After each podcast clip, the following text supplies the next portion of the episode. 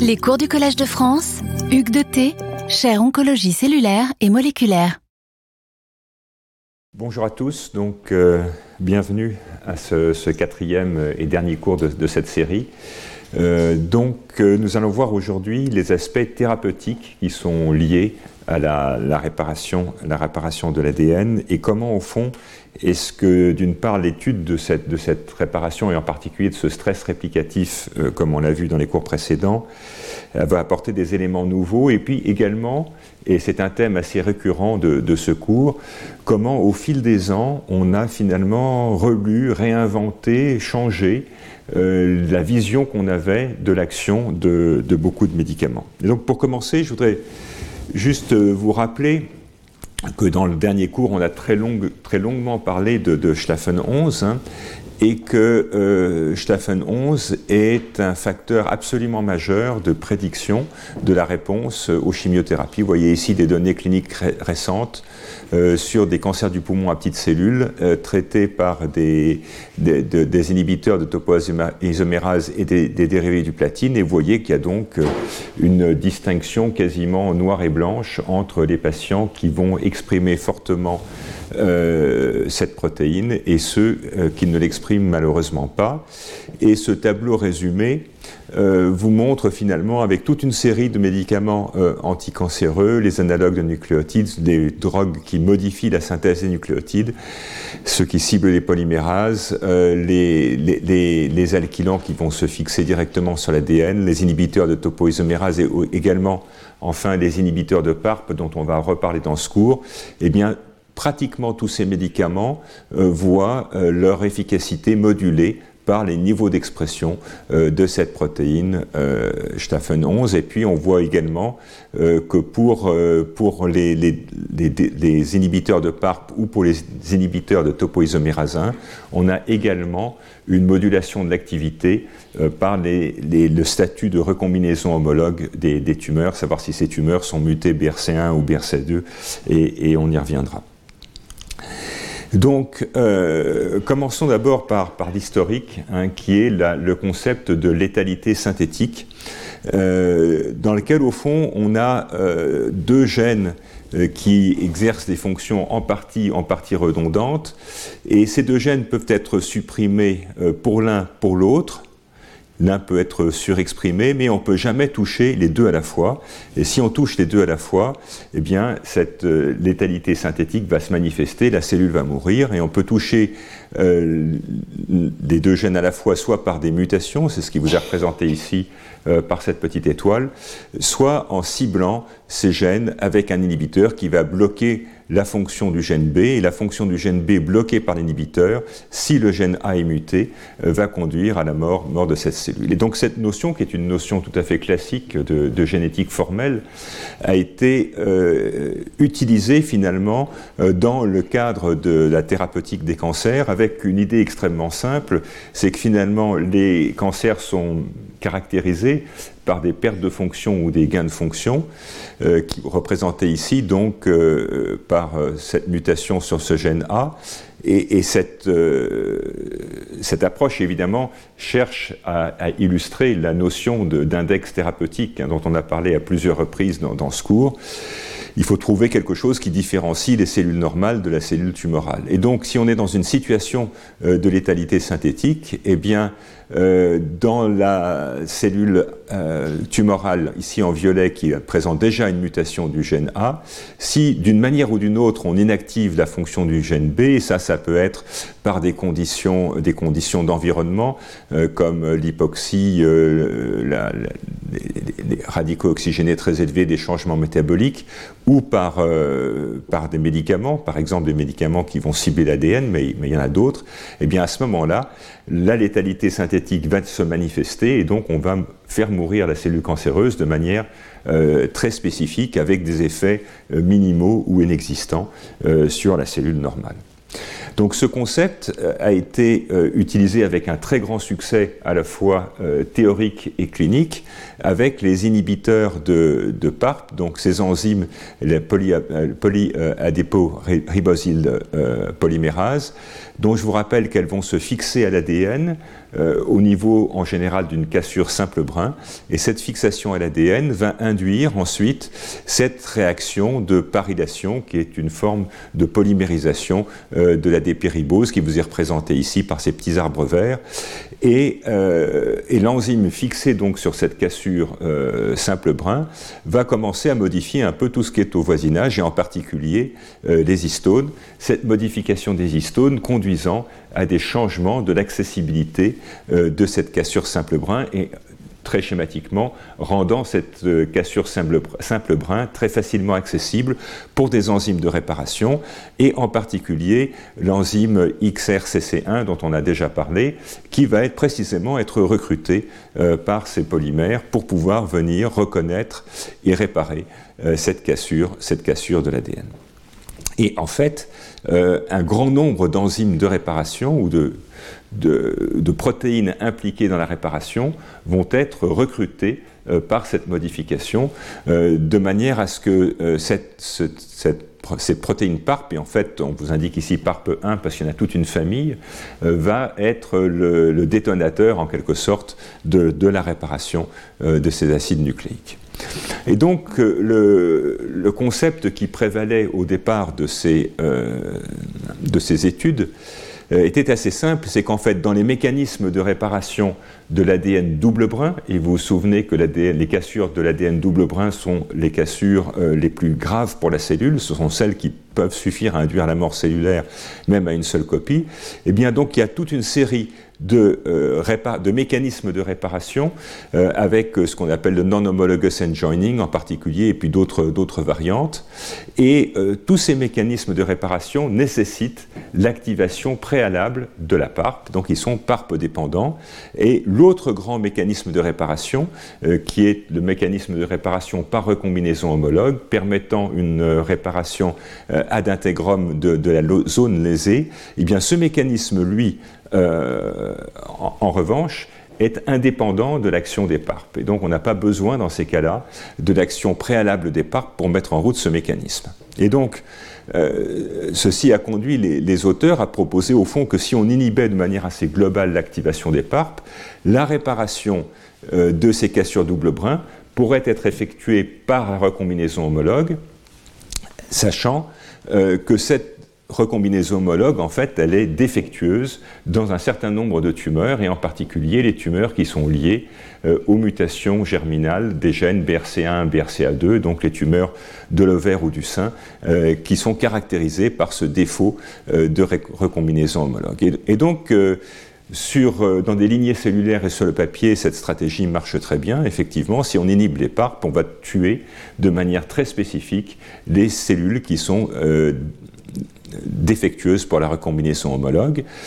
Et vous vous rappelez probablement que dans un cours précédent, je vous ai montré des courbes de survie de patientes atteintes de cancer de l'ovaire présentant ce type de mutation et que les résultats de la survie sont sans appel. Il y a un énorme bénéfice à euh, utiliser ce type de médicament euh, après la chimiothérapie. D'ailleurs, ce type de médicament maintenant est utilisé de manière extrêmement large euh, dans, dans le monde entier dans cette indication. Donc il y a des preuves cliniques qui sont extrêmement forte. Et euh, par ailleurs, dans ce modèle, vous comprenez bien que les cassures double brin sont en fait spontanées. Euh, donc on fait appel au, bruit de fond de cassure qui existe dans la cellule. En fait, le, plan, au moment où les, chimistes ont fait ces, ces inhibiteurs, le plan c'était de combiner euh, ces inhibiteurs de PARP avec d'autres types d'agents euh, capables de casser l'ADN. Et puis on s'est très vite aperçu euh, que cette stratégie était beaucoup trop toxique et qu'en fait, si on induisait des cassures de l'ADN et qu'on empêchait la réparation par des inhibiteurs de PARP, il n'y avait plus beaucoup d'index thérapeutiques. Alors, ça, c'est ce qu'il y a dans beaucoup de livres encore, et ce concept de, létalité synthétique a eu un très très grand succès. Et puis un peu, un peu plus tard, on s'est aperçu qu'en fait les choses étaient plus compliquées, et en particulier euh, que ces inhibiteurs de PARP, ils étaient capables de fixer l'enzyme PARP sur l'ADN et qu'en fixant l'enzyme PARP sur l'ADN, en fait, ils allaient créer un obstacle à la réplication ou à la transcription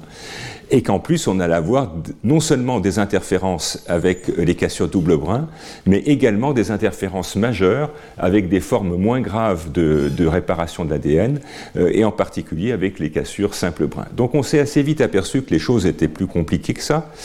et euh, cliniquement on s'est aperçu de plus, il y avait des effets thérapeutiques tout à fait clairs euh, sur des tumeurs qui ne présentaient pas de défaut de la recombinaison homologue, et que donc le plan au fond, euh, qui était euh, le, modèle intellectuel qui avait prévalu à l'utilisation de ces médicaments était probablement à, à perfaire ou à, raffiner. Et en fait, en y réfléchissant d'un peu plus, on s'est aperçu que les PARP participent à de multiples voies de réparation, pas seulement euh, à la réparation des cassures double brin, mais également à la cassure simple brin, et qu'en fait, euh, cette activité PARP, c'était vraiment quelque chose de fondamental dans la réparation de toutes les formes euh, de défauts à l'ADN, et en particulier les zones simple brin, et vous vous souvenez que donc ces défauts de ces, cassures, ces apparitions de zones simple brin ou ces cassures simple brin sont très fortement liées à toutes les formes de stress réplicatif. Et donc, euh, il est apparu ensuite, et c'est encore un domaine qui est en, évolution, euh, que l'immobilisation de ces protéines sur l'ADN, en créant des fourches de réplication, était en fait également un des mécanismes d'action euh, de ces médicaments. Et ceci vous fait réaliser tout de suite, et on y reviendra, que finalement le mode, d'action dans ce cas-là est extrêmement proche de celui des inhibiteurs de topoisomérase, dont vous rappelez qu'elles vont bloquer euh, la réaction enzymatique et en ce faisant, elles vont créer un aduit protéique euh, entre covalent entre euh, l'ADN et la protéine. Alors des travaux, plus récents, et ceci est pris d'une revue très récente, ont montré qu'en fait, dans tous les inhibiteurs que, PARP que l'on connaît, ces inhibiteurs de PARP, en fait, ils vont cibler le domaine catalytique hein, de, la protéine, euh, cette région euh, C-terminale qui porte l'activité catalytique. la protéine va se fixer sur l'ADN au niveau d'une cassure simple brin que vous voyez ici. Et en comparant un certain nombre de dérivés qui avaient été euh, optimisés pour leur capacité à bloquer euh, l'activité enzymatique, donc euh, des produits qui vous sont représentés ici, hein, qui vont se fixer euh, dans, la zone catalytique et l'inhiber, eh on s'est aperçu qu'il y avait des devenirs très différents et que certains de ces inhibiteurs allaient coller finalement la protéine sur l'ADN et faire qu'elle ne se, décroche pas, et que d'autres inhibiteurs, au contraire, n'allaient pas seulement bloquer l'activité enzymatique, mais ils allaient également permettre un décrochage rapide de la protéine d'avec l'ADN. Et euh, en comparant finalement euh, non plus maintenant l'efficacité de réparation euh, sur l'ADN, mais en regardant la mort cellulaire dans différents systèmes, on s'est aperçu qu'il y avait finalement une corrélation extrêmement étroite entre la capacité de fixer l'ADN et l'induction de mort a posteriori, ce qui évidemment euh, soutient fortement l'hypothèse que c'est à travers cette fixation euh, de la protéine sur l'ADN et les gènes à la réplication qui vont en résulter que ces médicaments exercent leur effet thérapeutique. Et puis, euh, plus, plus, récemment, et je ne rentrerai pas dans, les détails, mais il y a d'autres situations de létalité synthétique qui ont été décrites, en particulier avec une RNase, une la, la RNase H2, qui va en fait exciser les, nucléotides, les ribonucléotides qui se sont intégrés par erreur dans la molécule d'ADN. Et donc il y a un système de, nettoyage finalement de ces, euh, de ces nucléotides anormaux par cette enzyme. Et donc cette enzyme qui évidemment en, en excisant les ribonucléotides qui se sont insérés dans la molécule d'ADN va créer temporairement euh, des cassures simples brins, eh bien, il existe une létalité synthétique avec l'activité PARP. Donc, une illustration euh, à nouveau euh, que c'est beaucoup plus que la recombinaison homologue qui va être ciblée par les PARP. Et c'est probablement, et on y reviendra dans les conclusions, à travers ces mécanismes multiples que ces inhibiteurs sont aussi utiles en clinique parce qu'ils vont bloquer plusieurs formes de, de défauts. Donc, euh, une diapo pour vous, pour vous rappeler donc, euh, ce qu'on a vu dans l'avant-dernier cours, euh, à savoir que les tumeurs naturelles humaines, les tumeurs in situ, sont caractérisées euh, par du stress réplicatif, stress réplicatif qui va être mis en évidence par la phosphorylation de CHK2, d'ATM ou de P53, ceci dès les tout premiers stades de la transformation et euh, donc ce stress de réplication, ce stress réplicatif est une caractéristique majeure des cellules transformées. Et comme par ailleurs, le stress réplicatif est induit euh, de manière euh, majeure par la plupart des traitements anticancéreux, il va favoriser leur activité. Et pour l'instant, ce qu'on a vu, c'est qu'il y a deux facteurs importants qui qui favorise la réponse au traitement, à la fois la recombinaison homologue, le défaut de recombinaison homologue qu'on peut euh, voir à travers des mutations de BRCA1 euh, à l'état homozygote, et puis l'expression euh, de Schlaffen 11. Et j'ai déjà souligné, on y reviendra, des difficultés finalement à passer de ce qu'on peut voir dans des lignées cellulaires où les choses sont en général assez simples. Ensuite, à des systèmes in vivo où les choses sont un peu plus compliquées, ça veut dire des modèles de xénogreffe. Et euh, finalement, à la clinique où les choses sont encore plus compliquées, mais on va voir quelques exemples euh, où on peut avoir une assez bonne euh, transposition. Alors, le succès clinique des, inhibiteurs de PARP et le fait que euh, ça illustre ce mécanisme de, euh, de létalité synthétique, a fait que euh, un certain nombre, un grand nombre de laboratoires et d'industriels ont cherché à transformer l'essai avec toutes sortes d'autres enzymes impliquées dans, dans la réponse au, du DNA damage. Mais beaucoup de son effets sont en fait très pléiotropes, ce qui rend assez difficile la compréhension des mécanismes de réponse. Et il y a beaucoup d'essais cliniques en cours avec ces molécules, on va les voir, et euh, ces, essais, pour l'instant, ne sont pas encore totalement euh, concluants. Alors qu'il y a quand même une chose importante, c'est que finalement, euh, et on va revoir une, illustration dans, la suite du cours, beaucoup de ce qu'on pensait être à l'origine des inhibiteurs d'enzymes, et donc pour lesquels on pensait que ce qui était désirable et ce qui était actif dans, euh, le mode d'action de ces enzymes, c'était l'inhibition de la fonction, en fait, euh, exercent leur activité thérapeutique pas tant par l'inhibition de l'activité enzymatique, mais beaucoup plus par la création euh, d'adduits protéines ADN stables. Et ces, ces, adduits, ces adduits ADN protéines stables se comportent un peu comme, les produits de liaison des alkylants chimiques euh, qui vont euh, bloquer, la réplication, induire du stress réplicatif, ce qui peut aller euh, jusqu'à la cassure double brin ou la catastrophe mitotique si la réplication se poursuit. Et donc, euh, j'ai pris quelques, revues euh, qui sont sorties dans les, deux ou trois dernières années. Vous voyez qu'il y a eu un véritable euh, déluge, un, ouragan de, de, revues, ce qui veut dire qu'il y avait d'innombrables travaux qui allaient dans ce sens-là, pour essayer de voir comment est-ce qu'on peut arriver à cibler ce stress de réplication et comment est-ce qu'on peut utiliser ce stress de réplication qui est encore une fois quelque chose qui va distinguer les cellules normales des cellules cancéreuses pour essayer d'avoir finalement à la fois de meilleurs médicaments et de meilleures stratégies euh, thérapeutiques. Et donc, euh, je vous rappelle que ce stress de réplication, il peut venir de tas de choses. Hein. Euh, il peut venir d'une perte des, des, nucléotides, on a illustré ça dans un des cours précédents, euh, d'une augmentation du nombre d'origines de réplication, euh, de l'existence de dommages dans l'ADN, euh, de trous dans l'ADN, de séquences répétées, de séquences qu'on appelle des air loops, qui sont des, zones finalement où on a trois, trois, brins d'acide nucléique dans la même région, mais un brin d'acide nucléique étant hybridé au, au brin d'ARN. Euh, euh, des, introductions par erreur de ribonucléotides avec un uracile qui vous est représenté ici, des,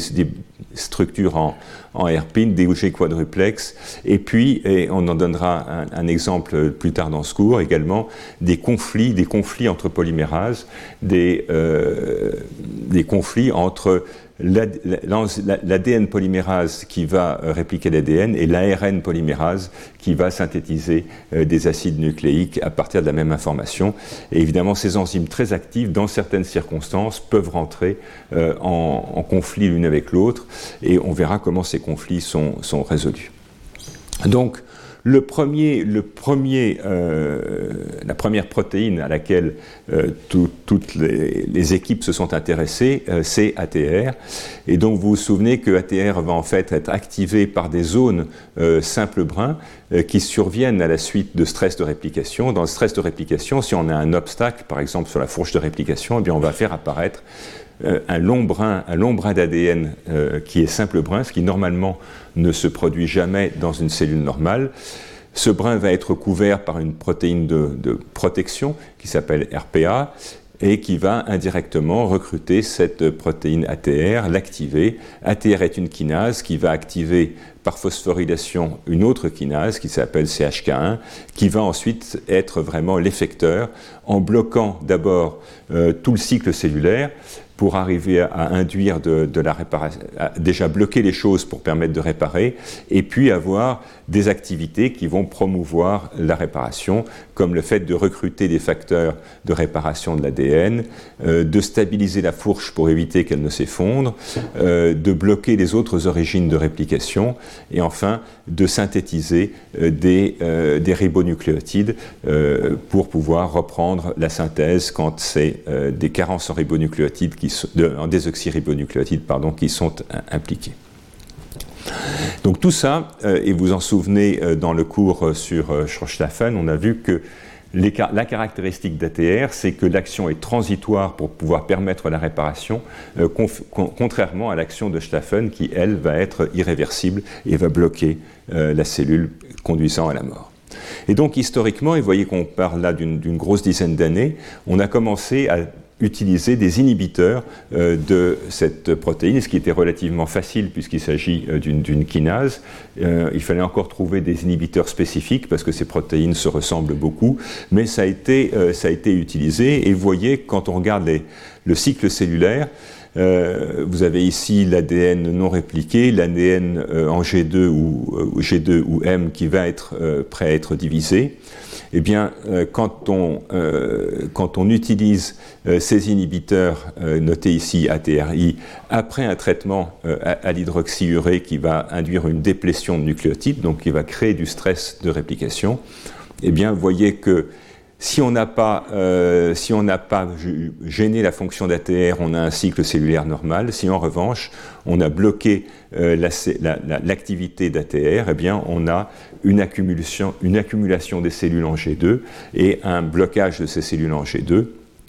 ce qui traduit le fait euh, que ce, système finalement de freinage permettant la réparation n'a pas été euh, activé et que donc la réparation, la, synthèse d'ADN a continué hein, comme, comme, si de rien n'était. Et le, résultat de ça, c'est à la fois euh, des dégâts à l'ADN qui sont ici illustrés par une protéine euh, qui va se lier à, des zones,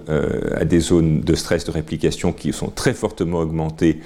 par l'inhibition d'ATR. Et puis ensuite, les cellules vont aller jusqu'à la mitose avec des mitoses, vous voyez, complètement anormales, des noyaux fragmentés euh, ce qui traduit bien que ces cellules ont été jusqu'en mitose avec des ADN qui étaient partiellement répliqués, qui étaient cassés, et que donc la mitose va être impossible.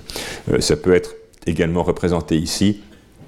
avec euh, un, temps de, relargage, après un blocage à l'hydroxyurée. Vous voyez que ici la synthèse d'ADN va reprendre et que ça ne reprend pas avec un inhibiteur. Alors, in vivo, euh, avec les mêmes inhibiteurs, ce que l'on voit, c'est qu'il euh, va y avoir, après traitement, une induction majeure de dommages à l'ADN in vivo, euh, jugé donc par ce marqueur de cassure d'ADN qui est le gamma H2AX, euh, dans plusieurs modèles de, tumeurs différentes. Et donc, ce qui a été montré, c'est que in vivo également, dans des cellules qui ici ne sont, sont, simplement en croissance, en croissance normale,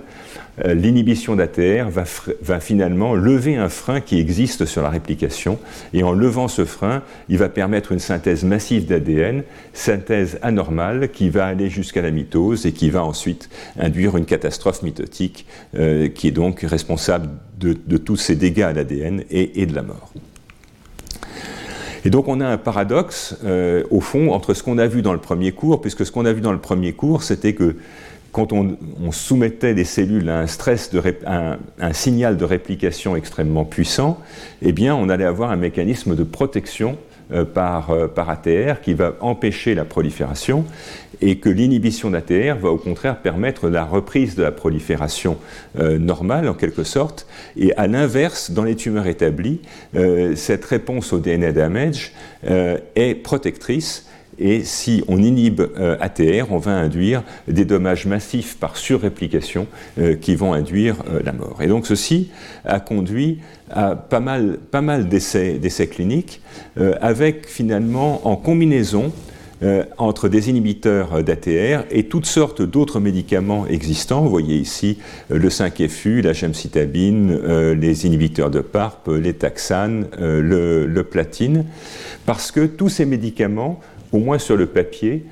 coopèrent extrêmement fortement avec les inhibiteurs d'ATR. Et si on prend juste un exemple, hein, euh, l'inhibition euh, d'ATR va conduire à l'inhibition euh, de la, ribonucléotide réductase, diminuer donc la, quantité de, désoxyribonucléotides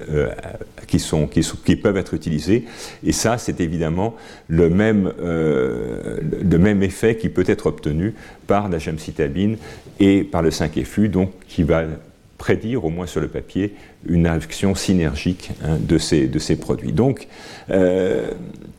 cette mort liée à l'emballement du cycle cellulaire euh, peut être combinée avec beaucoup d'autres médicaments. Et on a déjà vu une illustration dans un des cours précédents qui est qu'en en, traitant par des inhibiteurs de PARP dans des cellules qui sont, euh, qui sont euh, déplétées ou inactivées pour, euh, pour 11, eh bien on voit qu'on a à ce moment-là,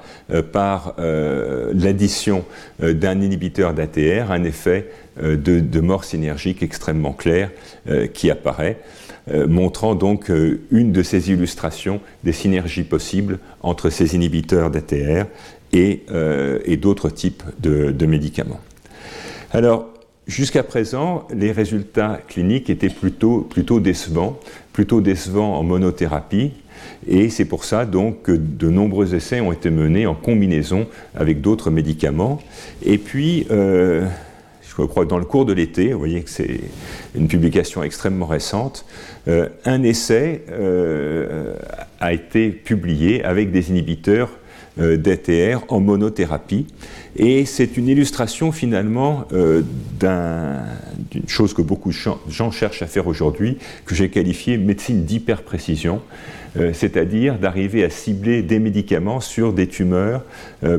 extrêmement bien caractérisées. Et donc dans cet essai, euh, qui est un essai en fait de phase, de phase 1 d'un nouvel inhibiteur d'ATR. Donc la phase 1, normalement, c'est une phase de tolérance. On doit voir si le produit est, bien toléré ou pas. Et en l'occurrence, dans cet exemple, le produit non seulement était bien toléré, mais il a pu être montré qu'il était actif, très actif même, euh, dès, dès, cette première expérience de phase 1. Donc, en fait, les patients ont été très sélectionnés sélectionnés sur la base d'anomalies génétiques sur tous ces gènes. Euh, donc vous voyez des gènes connus dont on a déjà parlé, euh, ATM, BRCA1, BRCA2 euh, et d'autres. On ne va pas rentrer dans la liste en détail, mais qui sont donc des gènes dont il avait été montré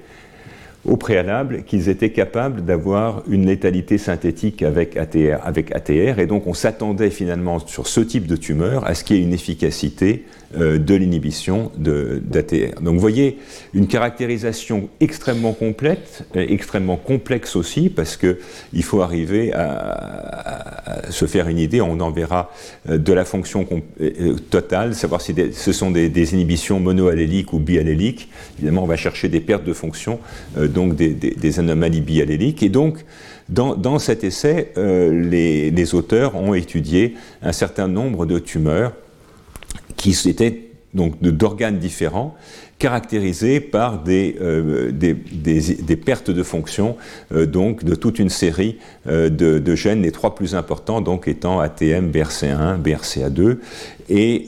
et donc ça c'est le, schéma, le schéma classique où on commence finalement par voir si le médicament est toléré, s'il n'y a pas une toxicité aiguë, et puis progressivement on monte les doses et on va chercher ensuite à voir s'il y a un effet thérapeutique ou pas. Et la réponse, c'est que d'une part, la bonne nouvelle, c'est que cet inhibiteur est bien toléré, et que par ailleurs, il y a eu quelques réponses spectaculaires euh, chez des patients, et ça c'est vraiment extrêmement important, euh, qui étaient des patients en échec thérapeutique multiple, donc des patients qui avaient déjà reçu de très nombreux types de, traitements différents, et on sait euh, très bien que le fait d'avoir été exposé à de nombreux type de traitement va rendre globalement résistant euh, à tous les autres à travers euh, des modifications du métabolisme, des modifications de la réparation d'ADN. Donc tout ça pour dire qu'en fait c'était des patients d'extrêmement mauvais pronostic parce qu'ils avaient déjà euh, rechuté avec plusieurs lignes. Certains des patients avaient eu jusqu'à six lignes de traitement différents. Hein. Et donc vous voyez que l'interruption, l'interruption du traitement est, marquée, est marquée là par ces pointillés. Et donc chez un certain nombre de patients, probablement qui sont toujours en cours de traitement, il y a eu une réponse euh, tout à fait spectaculaire. Et euh, cette figure vous représente l'effet du traitement en fonction du type de mutation. Et donc vous voyez ici, euh, par exemple, des patients qui avaient une inactivation euh, biallélique, donc une perte complète de la fonction d'ATM. donc l'autre kinase de, de, reconnaissance des, cations double, des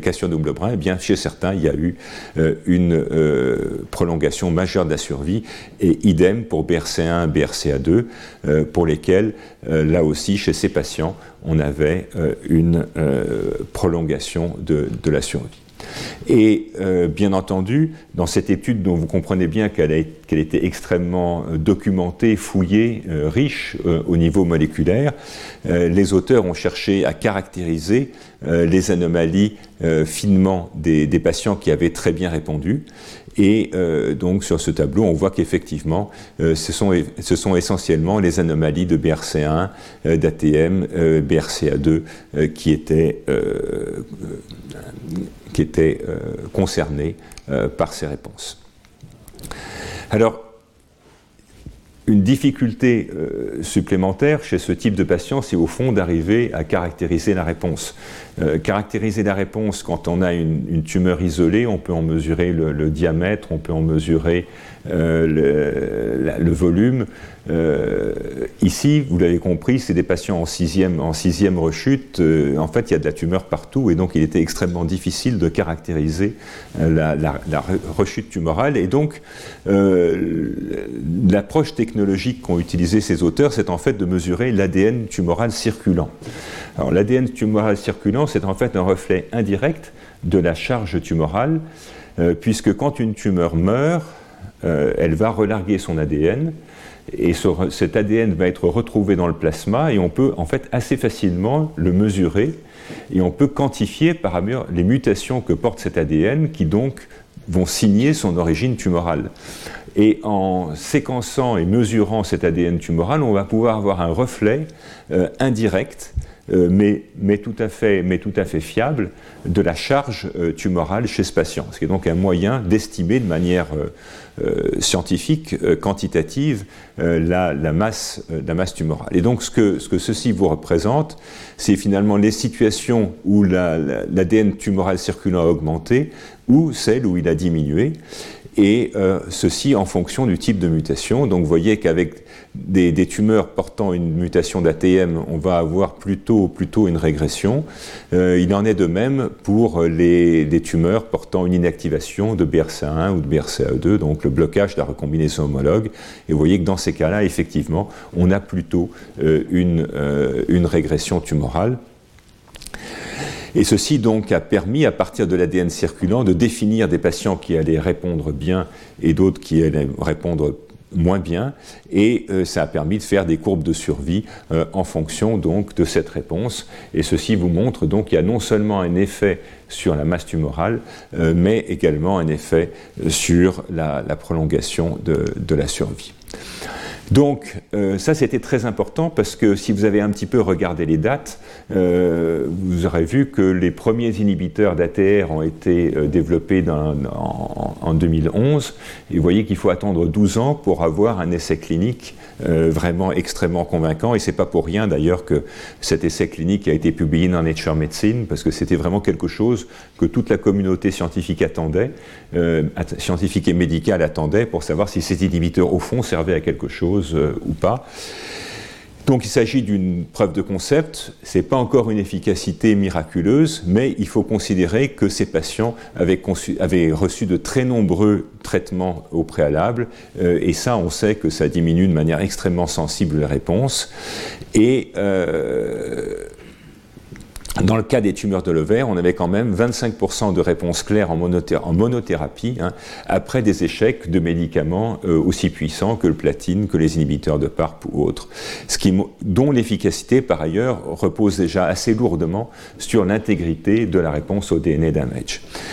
Donc euh, ces, travaux sont importants et ceci suggère effectivement qu'au moins avec cet inhibiteur-là, euh, des, études en combinaison et surtout des études à des stades moins avancés de la maladie euh, sont importantes pour savoir si vraiment ces médicaments ont un rôle dans la, la prise en charge de ces patients. Alors, aujourd'hui, euh, encore une fois, euh, il y a eu un énorme élargissement des, spectres euh, d'utilisation de, ces inhibiteurs sur toute cette cascade de réponses aux cassures de l'ADN. Et, et, donc, des industriels ont fait non seulement des inhibiteurs de PARP, des inhibiteurs d'ATR, on vient d'en parler, mais également des inhibiteurs d'ATM, euh, des inhibiteurs d'une autre enzyme euh, qui est capable, qui est impliquée euh, dans la réparation des cassures double brin qui s'appelle la, DNA-PK, la DNA protéine kinase, également des inhibiteurs de, de cette enzyme qui va contrôler l'activation de, l'enzyme CDK2. Donc il y a eu énormément d'efforts pour faire des médicaments euh, qui sont en voie d'être euh, en, voie d'exploration d'exploration clinique. Et puis euh, après le succès donc des interactions entre recombinaisons homologues et PARP, il y a de nombreux euh, nouveaux cribles de létalité synthétique euh, qui ont été réalisés avec des techniques beaucoup plus puissantes, faisant appel en particulier à des banques de, CRISPR sur d'autres types cellulaires et, qui ont donné finalement une énorme liste de nouveaux candidats, de nouvelles, protéines, de nouvelles enzymes qui sont absolument nécessaires euh, à la survie avec euh, une, euh, avec une anomalie de la réparation de l'ADN. Et parmi ces très, très, nombreuses cibles, finalement, un certain nombre sont des gènes modificateurs de protéines qui étaient, qui étaient ou de voies qui étaient déjà connues, donc impliquant à tous les impliqués pardon, à tous les différents stades euh, de, ces, euh, de cette réparation. Et puis d'autres sont finalement des gènes dont on n'avait pas imaginé une seconde qui pouvaient être impliqués euh, dans la réparation de l'ADN. Il y a par exemple des gènes de métabolisme, et donc on ne voit pas très bien comment le métabolisme vient jouer là-dedans, mais en tous les cas, c'est ce que dit le crible synthétique sur ces lignées c'est qu'il y a une interaction. Donc euh, il y a encore beaucoup de, beaucoup science à faire pour arriver à comprendre euh, les interactions qui existent entre ces différentes protéines impliquées dans la réparation de l'ADN euh, et puis voir s'il y a une utilité clinique à, ces stratégies. Alors je voudrais maintenant parler des agents déméthylants dont on a déjà un peu parlé les années précédentes parce qu'en fait, il y a eu deux publications cette année qui ont un peu changé le paysage et qui, là aussi, suggèrent que les, bases moléculaires de l'activité qu'on imaginait jusqu'à aujourd'hui euh, pourraient être en fait différentes de, de ce qu'on pensait. Donc, euh, ce sont des analogues de, citidine et analogues de cystidine dans lesquels un atome de carbone ici est remplacé par un atome d'azote et qui existe soit sous la forme euh, de, ribonucléotides, soit sous la forme de désoxyribonucléotides. Ce sont deux médicaments qui sont extrêmement largement utilisés en clinique euh, dans le traitement soit des, leucémies myéloïdes, soit des syndromes préleucémiques que sont les, les, les myélodysplasies. Donc ces agents ciblent l'ADN, mais ils peuvent aussi cibler euh, l'ARN, pour ceux qui peuvent être impliqués dans, qui peuvent incorporer dans l'ARN. Leur mode d'action est toujours discuté, bien qu'encore une fois, ils soient très largement utilisés euh, dans des conditions cliniques avec succès.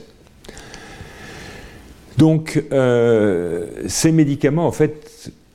constitue une très belle illustration de quelque chose sur lequel j'ai déjà insisté sur plusieurs cours, qui est l'importance de la dose et de la dose-réponse. Parce qu'en fait, ces médicaments ont été euh, synthétisés dans les années 80 euh, et ils avaient d'abord été utilisés comme, euh, comme antimétabolites, donc avec l'idée de bloquer la synthèse d'ADN. En fait, dans des conditions très élevées, ces médicaments n'étaient pas très actifs, ils étaient extrêmement toxiques et ils n'étaient pas du tout meilleurs que les autres analogues de nucléotides. Donc en fait, ils ont été abandonnés pendant une vingtaine d'années. Et puis au bout d'une vingtaine d'années, euh, des, cliniciens se sont dit au fond qu'on pourrait les utiliser à des doses beaucoup plus faibles dans des maladies qui sont parfois des maladies chroniques, et que donc euh, avec des doses beaucoup plus faibles, peut-être qu'on pourrait avoir une meilleure efficacité. Et c'est effectivement ce qui s'est produit en diminuant d'un facteur 20 la posologie, on a réussi à obtenir un effet thérapeutique euh, de, bonne qualité. Ce qui montre que les doses, que ce soit les maximales ou le débit de dose, sont des facteurs extrêmement importants. Et donc ce qui a été proposé il y a une dizaine d'années, c'est qu'en fait ces agents induisent la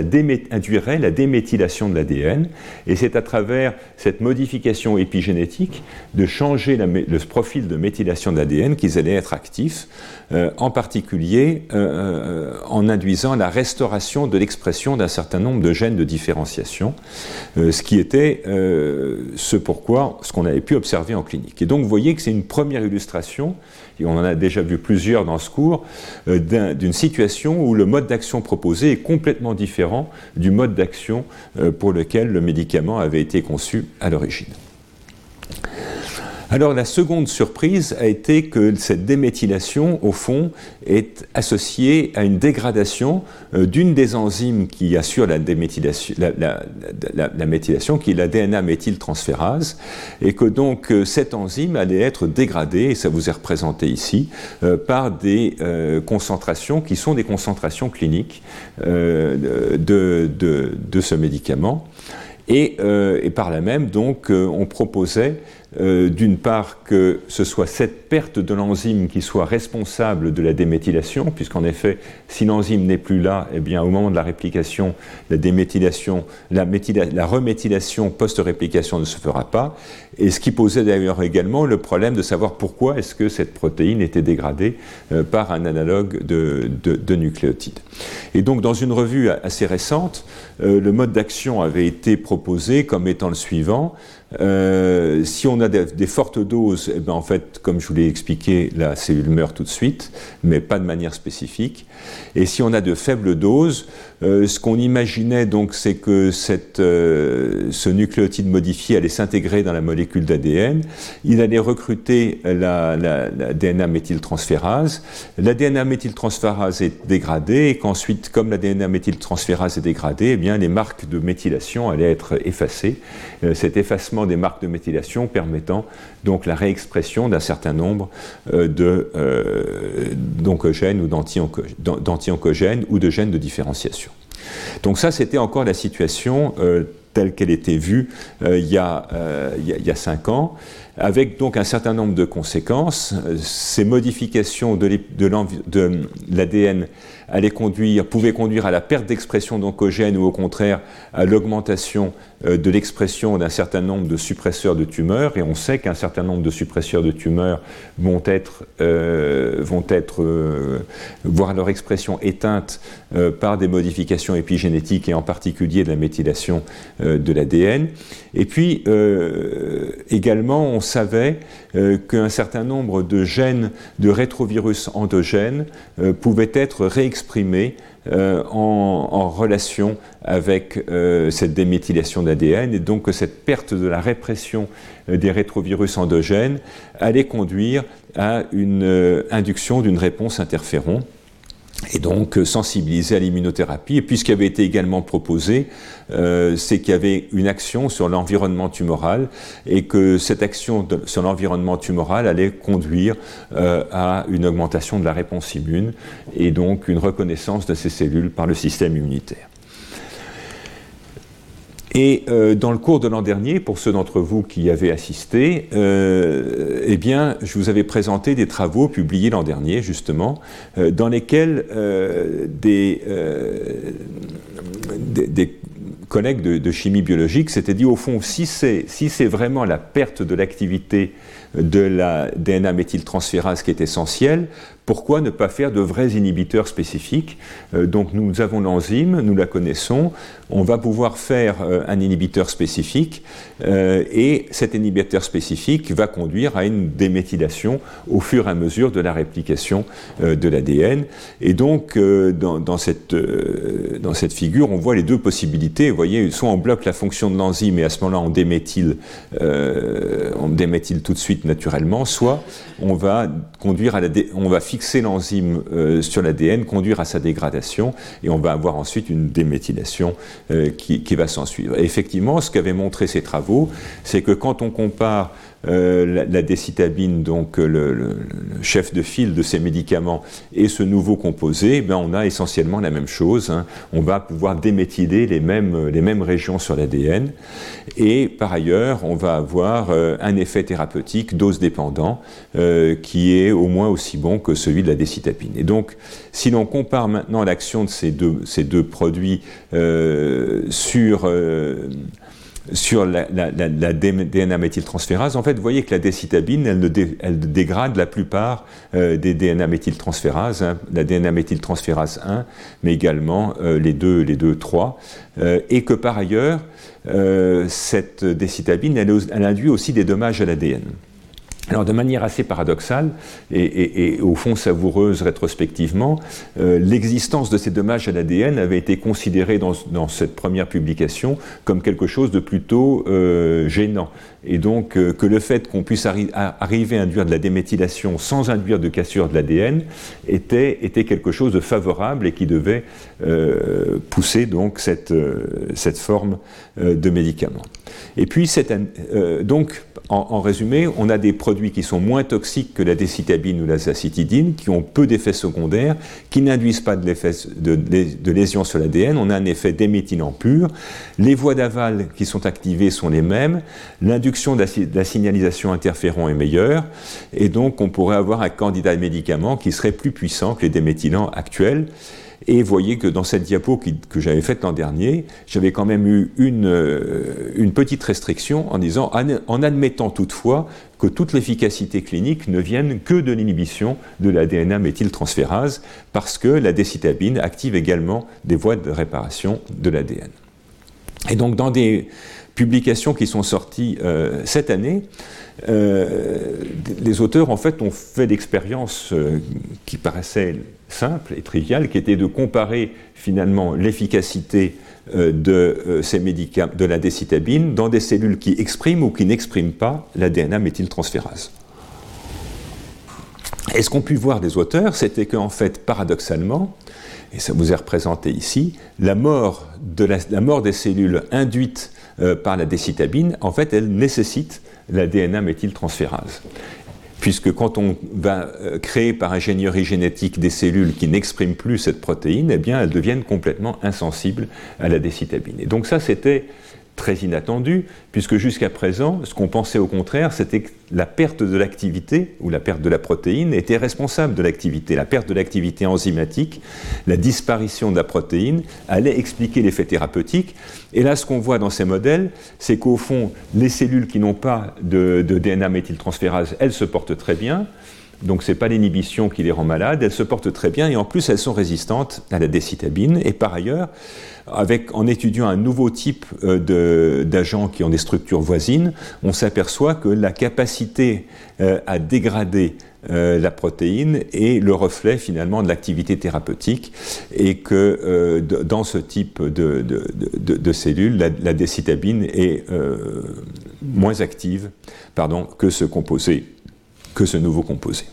Donc ça, c'était évidemment très surprenant. Et euh, dans ces cellules, et c'est important pour la suite, qui ne sont pas des cellules hématopoïétiques, euh, ils vont pouvoir montrer qu'il y a des cassures de l'ADN et que donc en réponse à la décitabine, on induit euh, des cassures de l'ADN. Donc on n'est plus du tout dans une thématique de déméthylation. Là, on se retrouve finalement avec un agent qui, un peu comme tous les autres, va être capable d'induire des cassures de l'ADN et d'induire des blocages, des blocages en phase G2M, donc bloquer, bloquer le cycle cellulaire. Et par ailleurs, et c'est important, ces cassures de l'ADN nécessitent la présence de DNMT1. Donc on se retrouve finalement plus du tout dans une perspective de déméthylation, mais au contraire dans une perspective euh, de signalisation de DNA, damage response tout à fait classique, hein, où on fait des cassures de l'ADN, on bloque le cycle cellulaire, et c'est ça qui va induire la mort. Et en plus, dans ces cellules, avec le bémol que je vous indiquais, qu'il ne s'agit pas de cellules hématopoïétiques, on a peu ou pas d'effet sur la méthylation et peu ou pas d'effet sur les cibles. Donc on se retrouve dans une problématique euh, complètement différente.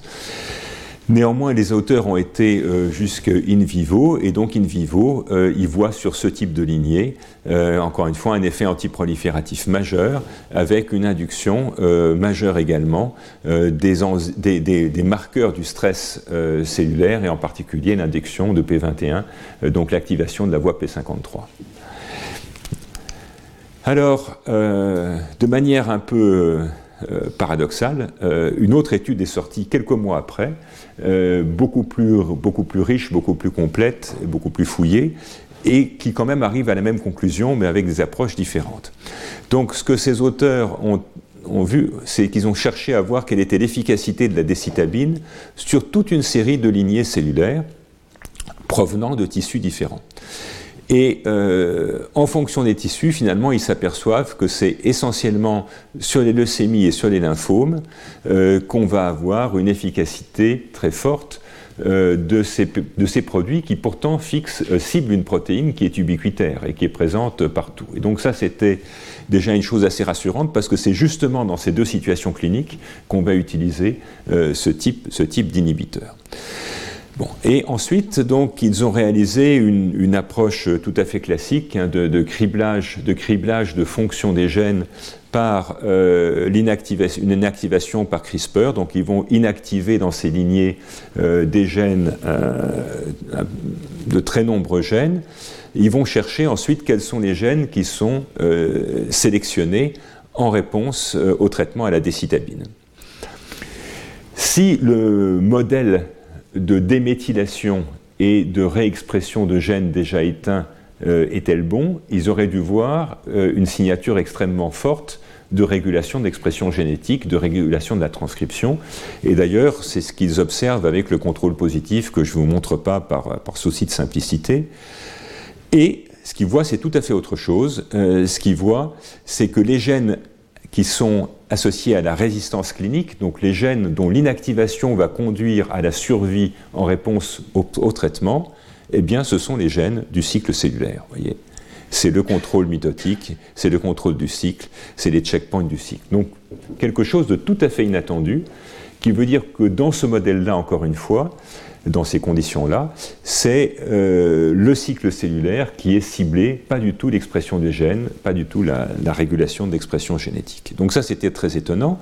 Et donc ça a conduit les auteurs à regarder un petit peu en détail ce qui se passait dans, euh, dans leur modèle. Et ce qu'ils voient, au fond, euh, c'est qu'après traitement à la décitabine, ils voient comme prévu un blocage en phase G2,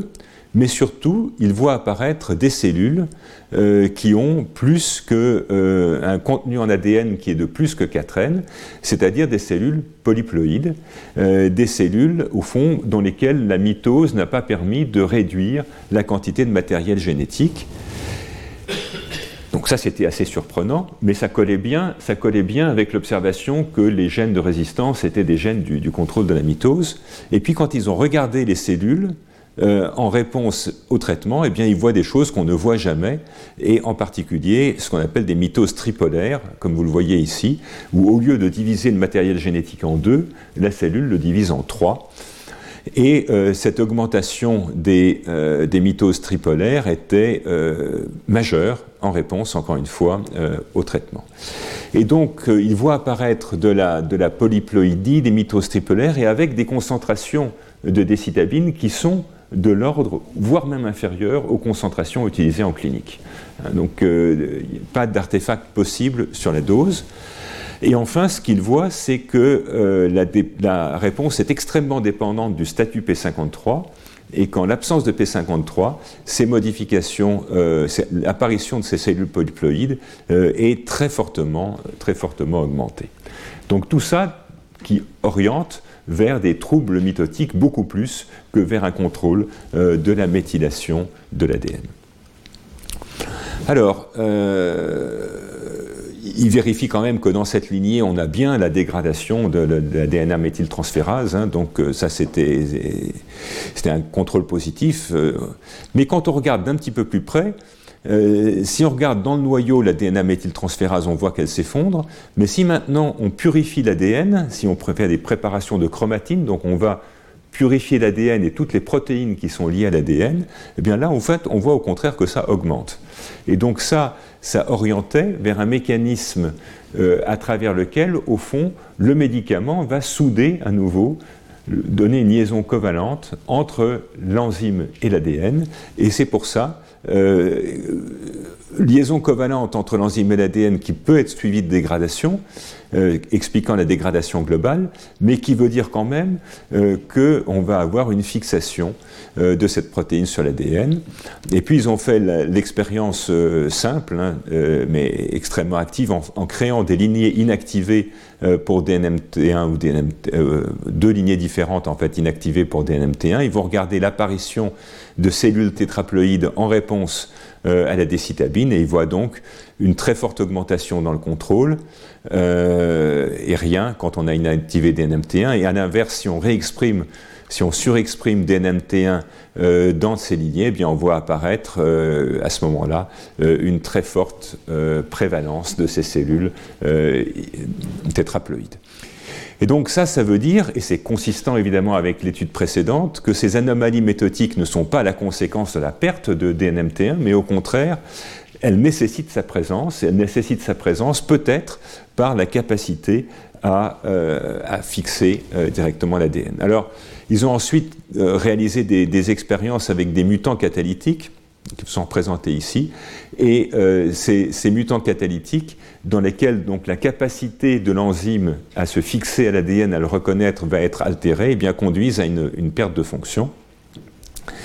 et une perte de, la, mortalité, pardon, et également à une diminution euh, de la, de, la, de la polyploïdie. Et donc ils en arrivent à la conclusion, et je n'ai pas choisi de vous présenter les détails suivants qui sont un peu complexes, mais qu'en fait, en réponse en réponse à ce médicament, on va avoir un lien covalent créé entre cette enzyme et l'ADN, et que ce lien covalent va empêcher le bon déroulement de la mitose. Il va conduire soit à des mitoses tripolaires, soit à des mitoses abortives. Bref, il va tuer la cellule en mitose en conséquence de la fixation de cette protéine sur l'ADN. Donc un mode d'action qui n'a rien à voir, voyez, avec celui qui avait été imaginé pendant 20 ans, mode d'action qui se rapproche d'ailleurs beaucoup euh, de celui des inhibiteurs de topoisomérase, hein, pour lesquels on avait exactement euh, la même chose, et qui montre également que cette dégradation de DNMT1 qui a été observé dans les études préalables n'est pas du tout le cœur de l'action du médicament, mais c'est plutôt la conséquence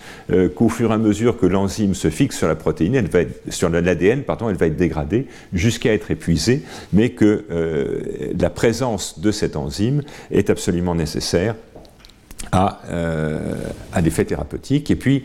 la dernière chose qu'ils aient montré, en fait, c'est que comme on pouvait s'y attendre avec quelque chose au fond qui joue sur ce processus de réplication, eh bien il y a une synergie extrêmement forte euh, avec euh, des inhibiteurs euh, d'ATR. vous voyez que la combinaison entre la, décitabine et l'inhibiteur d'ATR va conduire à une augmentation considérable des mitoses multipolaires. ceci donc traduisant à la fois euh,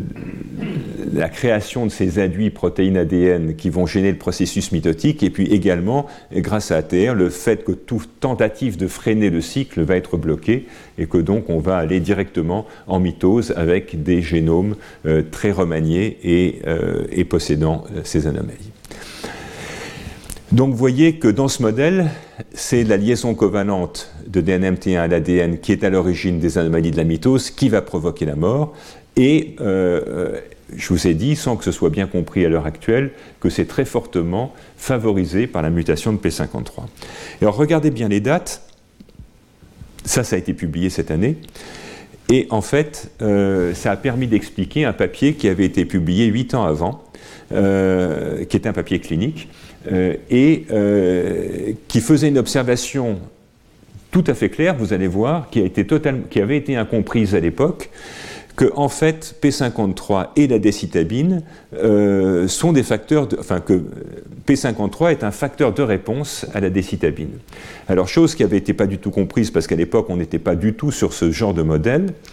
Euh, et donc dans cette étude, en fait, euh, les, auteurs ont cherché à identifier parmi toutes les mutations qui sont euh, associées euh, à ces syndromes myélodysplasiques ou des, leucémies aiguës myéloïdes, parmi toutes ces mutations, quelles sont celles qui vont être associées à une bonne réponse après un, premier traitement d'induction?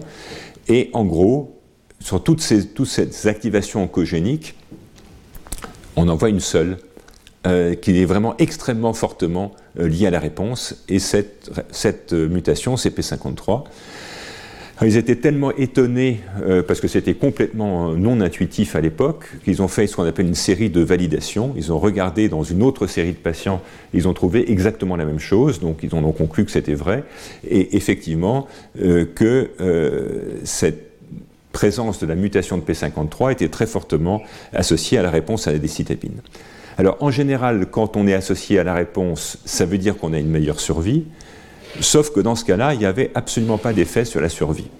Et donc, c'était tout à fait paradoxal, euh, parce qu'on a un facteur extrêmement fort, vous voyez, on est pratiquement blanc et noir sur la réponse, mais euh, sans bénéfice pour la survie. Et ce qu'avaient euh, conclu les auteurs à cette époque, c'est que probablement ces leucémies ou ces syndromes myélodysplasiques présentant une mutation de P53 étaient bien plus graves, et donc c'est parce qu'ils étaient bien plus graves que la réponse initiale ne suffisait pas à conférer un avantage de survie. Bon, euh, donc, euh, donc, dans ce cas-là, euh, mutation très fortement associée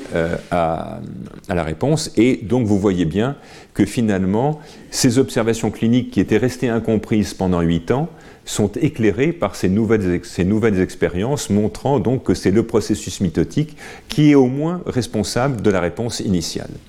Et donc peut-être la, la, controverse n'est pas, la controverse n'est pas tranchée, euh, et il y a probablement deux mécanismes complémentaires.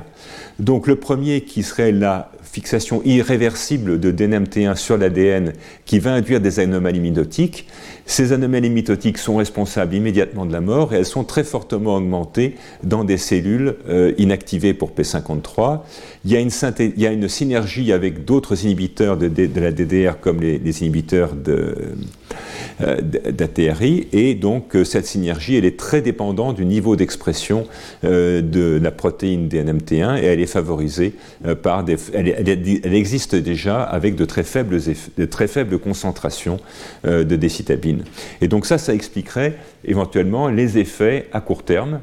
ceux qui vont être responsables éventuellement de la réponse à court terme qui avait été vue dans, dans l'étude de New England. Et puis on peut imaginer qui est également un deuxième effet qui soit un effet déméthylant à long terme, qui soit euh, induit par des doses plus élevées de décitabine et d'azacitidine, et qui pourrait passer par la réexpression d'anti-oncogènes euh, ou la signalisation interféron, et passant par des mécanismes qui, dans ce cas-là, ne seraient pas des mécanismes d'induction de mort, mais qui seraient des mécanismes d'induction de différenciation et de sénescence, voire euh, de clairance par le système immunitaire, euh, puisqu'on va induire la reconnaissance de ces cellules par le système immunitaire. Mais la difficulté, c'est que ceci, c'est extrêmement difficile à étudier euh, en dehors des patients. pour là, on a besoin d'avoir des modèles à long terme, des modèles qui soient des modèles fidèles de ces maladies, et, et, et ceci, donc, pour l'instant, à ce jour, il n'y a pas de système idéal. Et donc, ceci vous montre que, à la fois, les considérations de modèles cellulaires, de doses, et puis de savoir quel est le point qu'on va regarder. Est-ce que c'est euh, est-ce qu'on va regarder la mortalité, la mortalité euh, à deux semaines? Est-ce qu'on va regarder ce qui se passe au bout de deux mois? Euh, Ce sont des facteurs extrêmement importants. Et au fond, ces deux approches que je vous ai décrites ont changé la donne pour la compréhension de ces agents déméthylants, mais à la fin, on ne sait pas encore finalement, sur le long terme chez des patients, quel est le mécanisme qui est vraiment important. Alors, euh, je voulais ensuite vous, parler d'un autre d'autres d'autres travaux qui là aussi euh, ont été publiés cette année et qui se sont intéressés à un, phénomène qui pour l'instant n'intéressait plus les, biologistes moléculaires que les gens qui s'intéressent à la pharmacologie du cancer, qui sont les conflits réplication-transcription. Et euh, ces conflits euh, réplication-transcription vous sont représentés de manière euh, extrêmement schématique, avec ces deux enzymes, finalement le complexe de, réplication qui avance dans un sens, qui va permettre de faire deux molécules d'ADN au lieu d'une seule, et puis le, le, complexe de, transcription qui va permettre de fabriquer la molécule d'ARN messager à partir de l'information présente sur l'ADN. Et à l'évidence, euh, vous voyez que quand les deux vont dans la même direction, il y a un moment, il va y avoir un conflit. Hein, l'une va rentrer dans l'autre euh, et il y a un risque de, de, cassure ou de, torsion. Et puis même euh, la polymérase, les, enzymes impliquées dans la réplication vont souvent plus vite que, que les polymérases ARN. Et donc même quand elles vont dans le même sens, on peut aussi avoir des collisions. Et donc euh, cette problématique avait surtout été euh, étudiée euh, par, les, par les biologistes moléculaires, mais on savait qu'elle était particulièrement importante dans les, dans les cellules cancéreuses, et on y reviendra, parce que les cellules cancéreuses, en particulier celles qui expriment MYC, qui est un activateur global de la transcription, transcrivent souvent beaucoup plus que des cellules normales. Et l'existence de cette situation avait été euh, démontré euh, avec une expérience extrêmement simple dans laquelle l'inhibition de la transcription, donc l'inhibition de l'activité des, RNA polymérases, va diminuer sensiblement le stress réplicatif euh, dans des situations où on a une surexpression d'acicline qui, elle, au contraire, va induire la réplication de, l'ADN.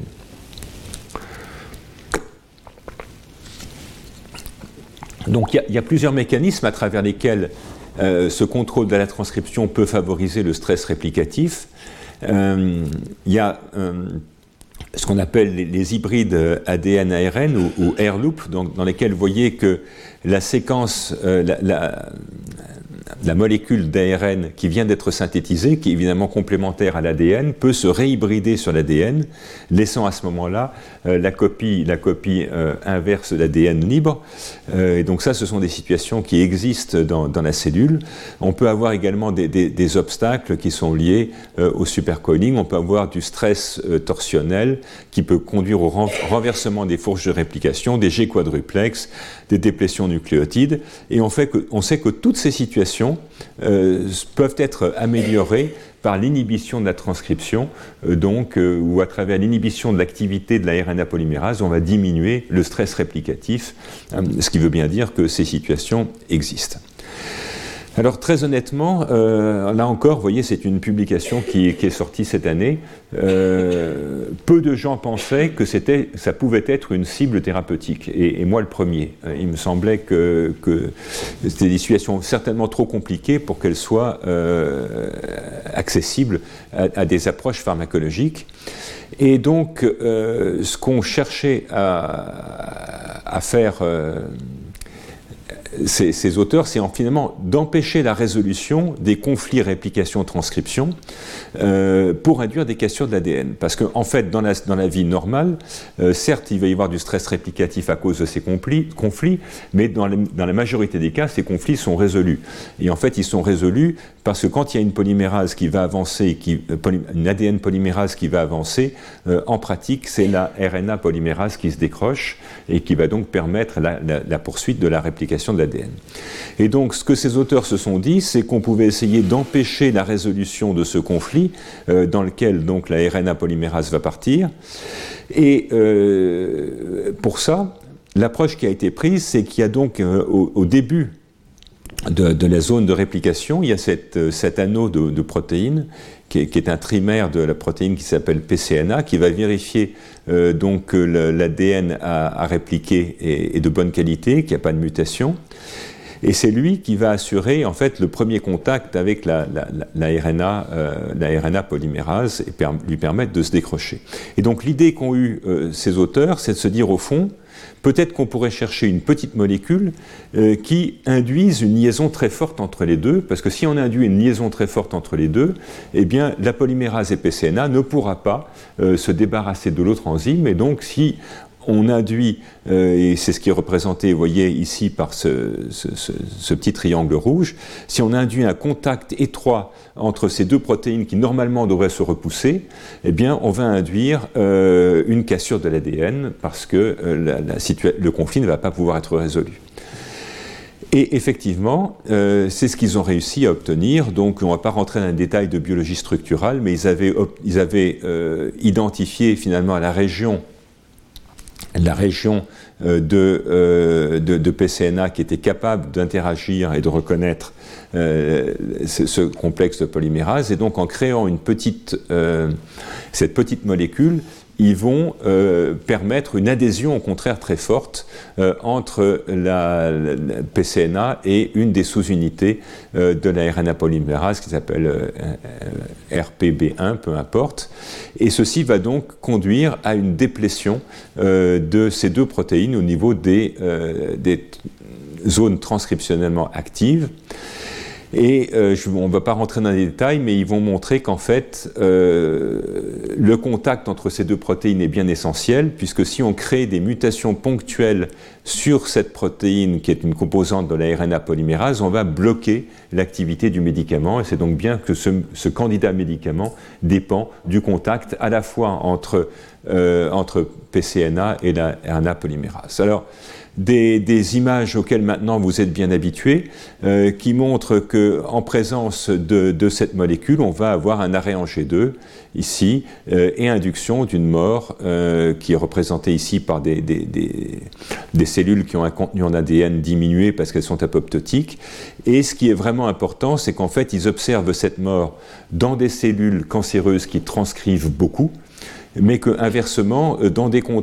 des cellules normales non cancéreuses, on a peu d'effets, euh, probablement parce qu'elles transcrivent globalement moins que, euh, les cellules cancéreuses. Et il montre également qu'il y a une déplétion de, de, la RNA polymérase en réponse à, à l'exposition à ce produit, et que cette déplétion, elle dépend de la capacité de la RNA polymérase à fixer cette petite molécule, ce qui soutient donc ce modèle finalement un peu de scotch hein, entre, entre ces deux protéines qui normalement devraient se repousser et qui, euh, en réponse à l'administration de ce produit, vont au contraire coller et induire des, des cassures.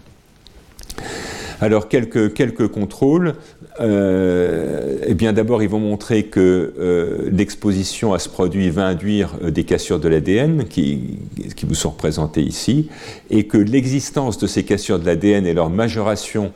par ce composé sont dépendants de la transcription puisque si on bloque l'activité de la RNA polymérase, eh bien on va à ce moment-là ne plus avoir, avoir déjà beaucoup moins de, euh, de cassure de l'ADN dans des conditions basales, et ces cassures de l'ADN en conditions basales ne seront pas augmentées euh, par, le, par le médicament. Et il montre euh, que ceci conduit en fait à une accumulation considérable des hybrides ADN-ARN, donc la, conséquence de la formation de, ces air loops parce qu'on va avoir une, comment dire, immobiliser euh, la, polymérase. Alors, est-ce que, ce, est-ce que ce produit est actif? Alors, euh, oui, il a un effet sur le volume tumoral qui est, est, tout à fait clair dans plusieurs types de cellules. Il va induire la mort cellulaire, il va induire des cassures de l'ADN. Il n'est pas toxique les animaux continuent, à grossir, donc on a euh, des éléments d'index thérapeutique euh, avec finalement des choses que vous avez vues pour beaucoup d'autres produits. Alors de manière intéressante, en fait, l'effet sur la survie n'est vu qu'en combinaison, c'est-à-dire que si on traite seulement avec ce nouveau dérivé, on a certes un effet antitumoral important, par contre l'effet sur la survie, lui, est beaucoup moins important. Donc un, outil d'abord formidable pour la biologie moléculaire parce qu'il va permettre d'induire de manière sélective hein, ces hybrides ADN-ARN, et puis éventuellement un candidat médicament euh, qui pourrait être au minimum le, chef de file d'une nouvelle classe de, produits. Encore une fois, sur. Euh, euh, sur ces conflits entre RNA et DNA polymérase, sur lesquels il y a jusqu'à très peu de temps, personne ne pensait qu'on pouvait agir d'une part et qu'on n'aurait pas non plus euh, d'effets thérapeutiques d'autre part. Alors pour, pour conclure, euh, on a beaucoup parlé euh, de ce qui se passe euh, à l'intérieur de la cellule en réponse au, dommage à l'ADN, à ce stress réplicatif qui va induire l'activation donc de ces cascades enzymatiques et, et, la réparation ou la mort de la cellule. On a donc des capacités d'adaptation cellulaire dont on a vu qu'au moins deux des conséquences étaient la sénescence cellulaire et puis la, mort cellulaire, mais Bien sûr, il faut prendre ces réponses dans le cadre d'un organisme entier et donc d'une réponse systémique. Et euh, ces cellules qui sont stressées, elles ne sont pas toutes seules, elles sont dans un micro-environnement, elles sont dans un organisme, et donc elles vont avoir des voisines et euh, ce qui est vraiment important de comprendre, c'est que cette signalisation du dommage à l'ADN, elle va jouer sur des interactions cellulaires, et en particulier les interactions avec des cellules myéloïdes ou des cellules euh, de, de l'environnement, du micro-environnement tumoral, et également des lymphocytes, et ceci à travers euh, quelque chose dont l'importance a été vraiment découverte euh, dans les dix dernières années, euh, qui est la présence d'ADN dans le cytoplasme. Normalement, l'ADN dans le cytoplasme, il ne doit pas y en avoir. Hein, L'ADN, doit être resté dans le noyau. Et la présence d'ADN dans le cytoplasme est un signal de stress extrême reçu par les cellules, ressenti par les cellules, pour une raison simple, c'est que de l'ADN dans le cytoplasme, la plupart du temps, ça traduit une infection virale. Et donc, euh, quand une cellule détecte de l'ADN dans le cytoplasme, il y a toute une machinerie euh, extrêmement, qui est maintenant relativement bien connue, euh, qui va se manifester par l'activation d'une voie qu'on appelle la voie SIGA-STING et qui va permettre la réponse, une sécrétion d'interféron. cet interféron, donc, étant la première qualité de l'interféron, c'est d'être une molécule antivirale qui va bloquer la réplication des virus. Eh bien, lorsque l'on a ces, euh, défauts de, réplication de l'ADN, ce stress réplicatif, euh, on va, dans certaines circonstances, être capable de relarguer euh, de l'ADN double brin ou simple brin à l'intérieur, dans le cytoplasme. Et ce relargage d'ADN dans le cytoplasme va induire une très forte réponse interféron. Réponse interféron qui va euh, conduire à l'activation du micro-environnement euh, voisin et qui peut conduire également, euh, dans certaines circonstances, à l'activation et la reconnaissance d'une reconnaissance spécifique par les cellules du système immunitaire. Et donc, ceci, d'une part, peut participer à la reconnaissance des cellules cancéreuses par le système immunitaire, qui est une, thématique extrêmement importante, euh, très actuelle maintenant, avec l'existence de médicaments qui sont capables de moduler ces interactions. Euh, et puis, en réponse euh, à, la, à, la, chimiothérapie, eh bien, on va majorer ces dommages et on va induire beaucoup plus de relargage encore de ces ADN cytoplasmiques.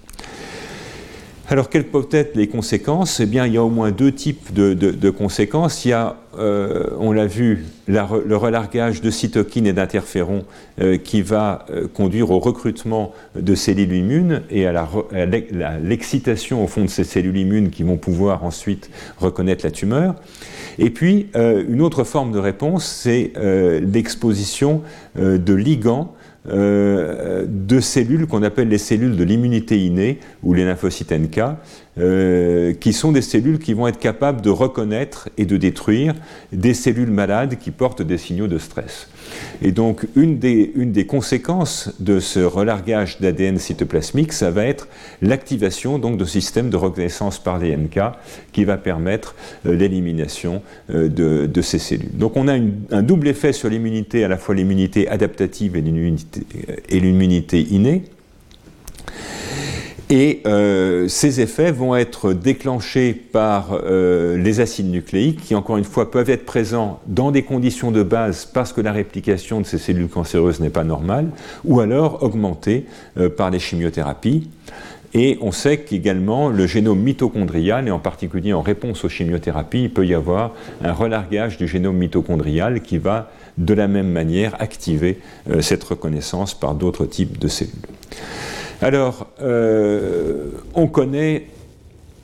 de nombreux mécanismes maintenant euh, qui sont capables donc de, conduire à ces acides nucléiques cytoplasmiques qui vont activer la réponse immune. il y a des, désordres du fonctionnement de la mitochondrie. Quand les mitochondries sont malades, quand elles sont stressées, par exemple par de la chimiothérapie, elles vont relarguer leur génome et l'ADN mitochondrial va pouvoir activer cette voie STING. Des séquences euh, extra-chromosomales, comme des, répétitions télomériques qui peuvent être générées euh, dans certaines circonstances de, réplication. Il y a les, fameux hybrides ARN-ADN dont on a parlé qui peuvent être excisés, ensuite être euh, relargués dans le cytoplasme des fragments également simples brins qui sont libérés au moment de la recombinaison homologue, où il peut y avoir des, phénomènes de résection d'ADN simple brun qui vont là aussi être, être éliminés dans le cytoplasme. Et puis, on en verra un, exemple dans des cellules extrêmement euh, avancées dans le stade de transformation, on peut avoir création de ce qu'on appelle des micro-noyaux qui sont en fait des structures séparées du noyau et qui contiennent des acides nucléiques euh, du fait de remaniements euh, majeurs des, chromosomes. Et donc, toutes ces différentes euh, modalités, finalement, qui vont permettre la, la, création de, ces, de, cet ADN cytoplasmique vont conduire à l'activation de, de, cette voie STING, ces STING, production d'interférons excitation du système immunitaire et par ailleurs, euh, tous ces désordres vont être fortement augmentés par les chimiothérapies. Et donc, euh, ceci a conduit d'ailleurs certains auteurs à dire qu'il existe une mort immunogénique, c'est-à-dire qu'en fait, c'est à travers euh, le relargage de ces acides nucléiques en réponse à la chimiothérapie, l'activation du système immunitaire, qu'en fait, à la fin, c'est le système immunitaire qui tue, c'est pas la chimiothérapie qui tue directement, euh, elle va tuer indirectement par le recrutement des effecteurs euh, immunitaires. Et donc ça, c'est ce qui a été appelé la, mort, la mort immunogénique. Alors, des surprises, là aussi, euh, des travaux publiés cette année. Vous voyez que c'est, je vous ai dit que c'était un domaine, un domaine euh, extrêmement actif d'exploration. euh, eh bien, on s'est aperçu donc que ces micro-noyaux que vous voyez ici dans des cellules qui sont déjà des cellules très remaniées, très malades, eh bien, ces micro-noyaux, leur stabilité est augmentée par des inhibiteurs d'ATR. Et donc, sur des cellules comme celle-ci, eh bien, en présence d'un inhibiteur euh, d'ATR, on va euh, s'opposer à la rupture du micronoyau. Et ceci est important parce qu'évidemment, la rupture du micronoyau va libérer de l'ADN dans le cytoplasme, et donc la rupture du micronoyau va contribuer à l'activation euh, de ces voies de signalisation. Et donc, de manière assez paradoxale, finalement, euh, ces inhibiteurs qui sont extrêmement euh, à la mode en ce moment pourraient paradoxalement bloquer la signalisation CEGAS et donc bloquer la réponse immune. Euh, tout ça pour dire qu'il faut réfléchir de manière intégrée hein, dans, ces stratégies thérapeutiques et qu'en fait parfois des choses qui pouvaient apparaître première, à première vue comme importantes et bénéfiques ne sont pas forcément bénéfiques suivant le type de phénomène d'adaptation qui est ensuite mis en jeu.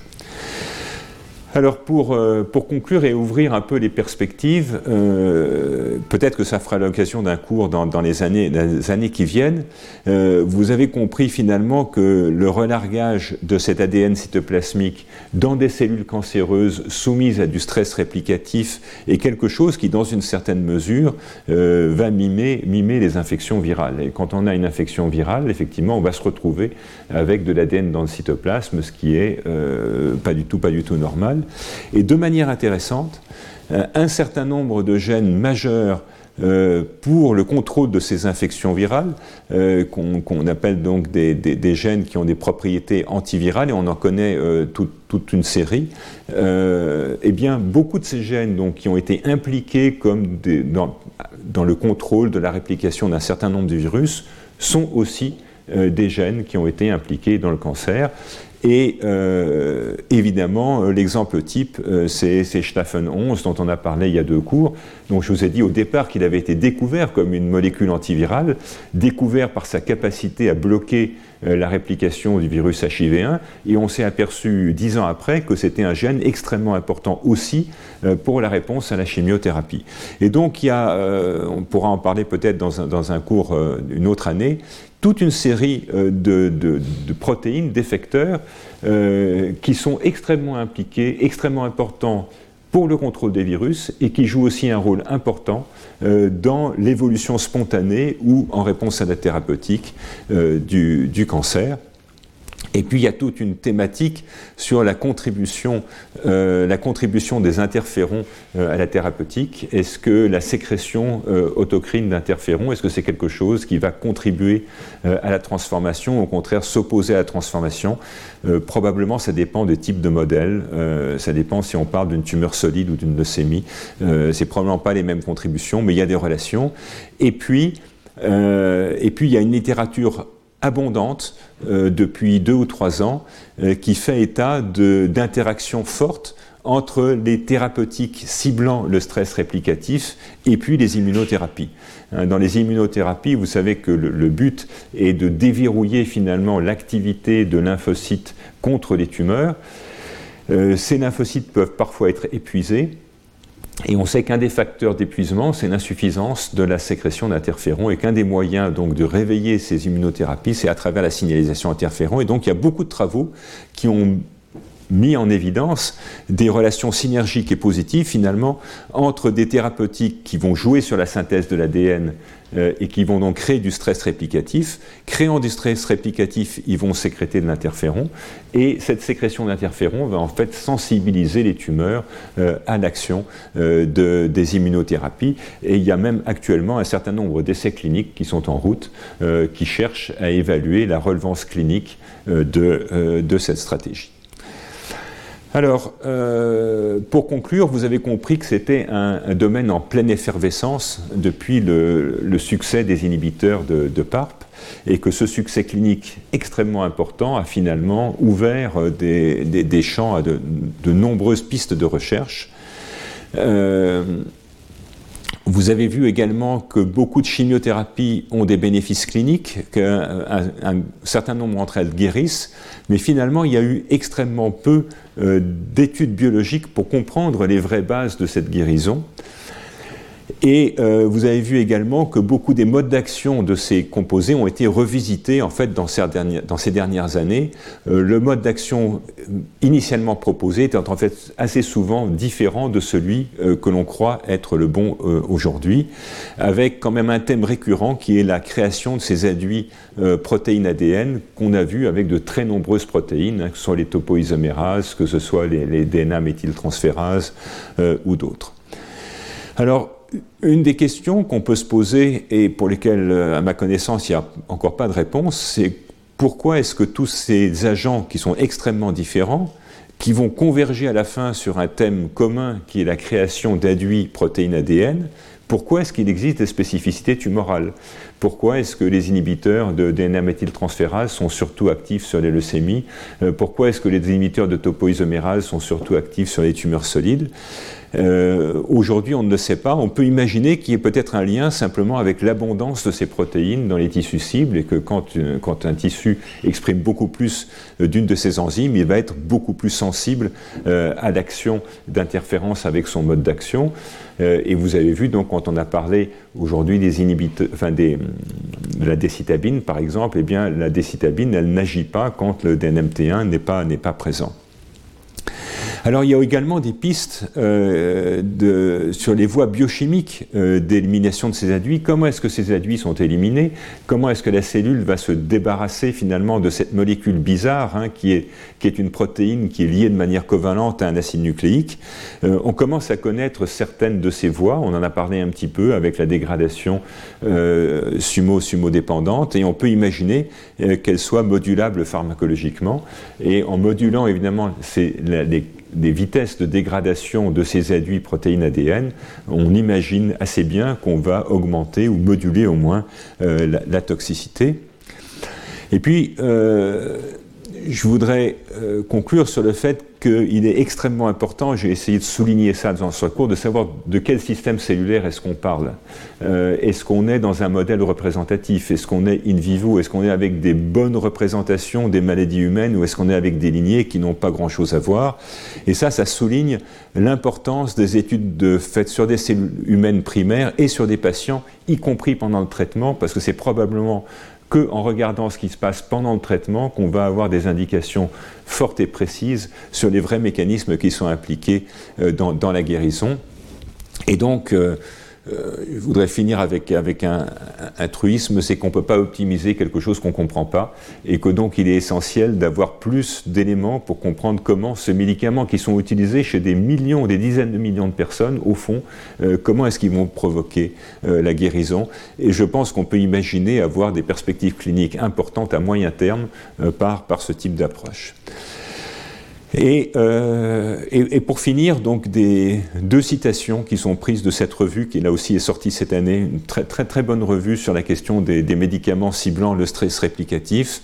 Et euh, je ne vais pas tout vous traduire, mais en gros, ils disent avec les inhibiteurs de, de PARP, on a eu beaucoup de chance. On a eu beaucoup de chance parce qu'on a cru au départ que c'était simple et on a tapé sur, euh, sur une molécule qui fait tout à la fois parce qu'elle va s'attaquer à la réplication à travers les fragments de Kazaki, elle va s'attaquer aux fragments simples bruns qui sont extrêmement fréquents dans les cancers, et puis elle va euh, permettre directement d'induire des cassures double brun.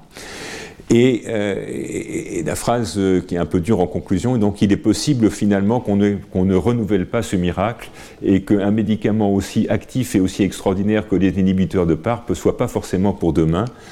Et